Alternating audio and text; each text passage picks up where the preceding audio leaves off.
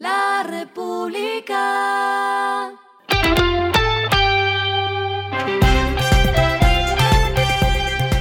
Al final de la jornada, esto es lo que debes saber sobre el comportamiento de los negocios, las finanzas y la economía.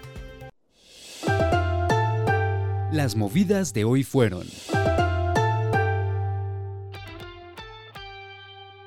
El presidente Gustavo Petro señaló al Grupo Argos de haber participado en los problemas de tierras y desplazamiento en Montes de María.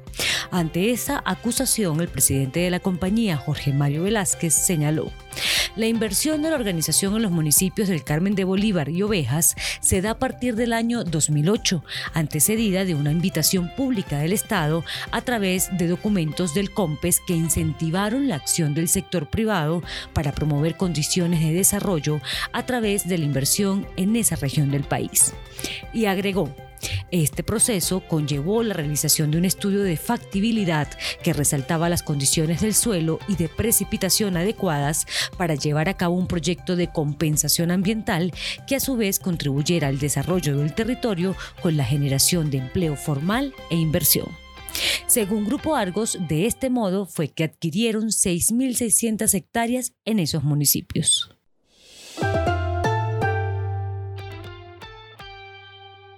Gases del Caribe alertó racionamiento de gas de hasta 10% al sector industrial.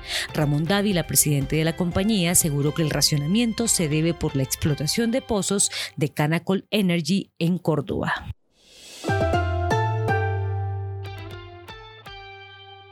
Durante el Congreso Anual de ANATO, el director de la Aeronáutica Civil, Sergio París, confirmó que JetSmart va a incorporar su flota principalmente en San Andrés.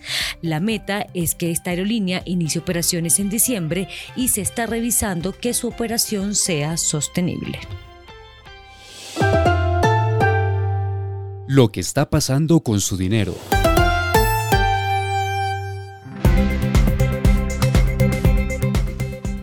La superfinanciera certificó que la tasa de usura continuará bajando para septiembre, por lo que los bancos no podrán cobrar más de 42,05% por las tasas de interés en opciones como los préstamos con tarjeta de crédito.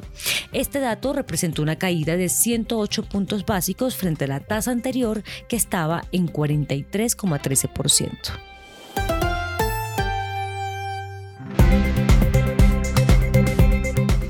Los indicadores que debe tener en cuenta. El dólar cerró en 4.099,20 pesos, subió 13,87 pesos. El euro cerró en 4.449,07 pesos, bajó 15,68 pesos. El petróleo se cotizó en 83,55 dólares el barril. La carga de café se vende a 1.330.000 pesos y en la bolsa se cotiza a 1,86 dólares. Lo clave en el día.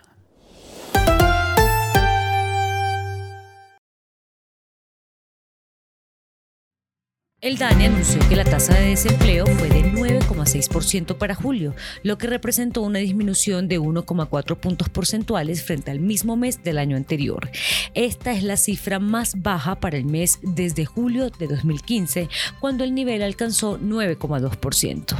De la población en edad de trabajar, que es 39,5 millones de personas, los ocupados fueron 23,18 millones de personas, con un aumento de 1,12 millones en el último año, mientras que la población desocupada fue de 2,45 millones de personas, esto es 269 mil personas menos que en julio del año pasado.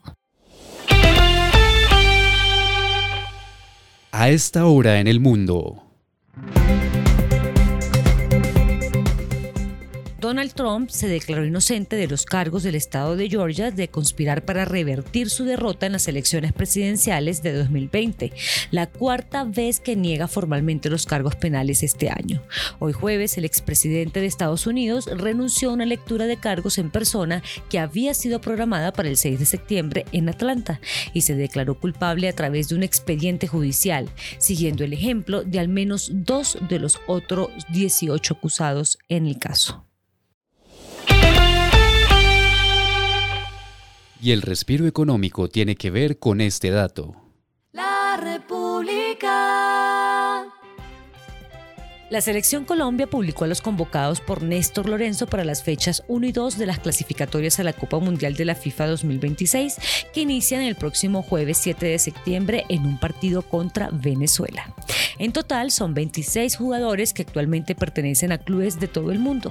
LR realizó un sondeo de cuáles son los mejor valorados en el mercado y el top 3 es el siguiente.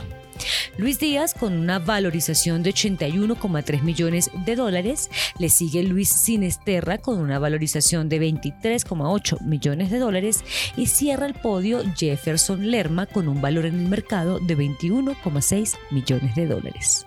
La República.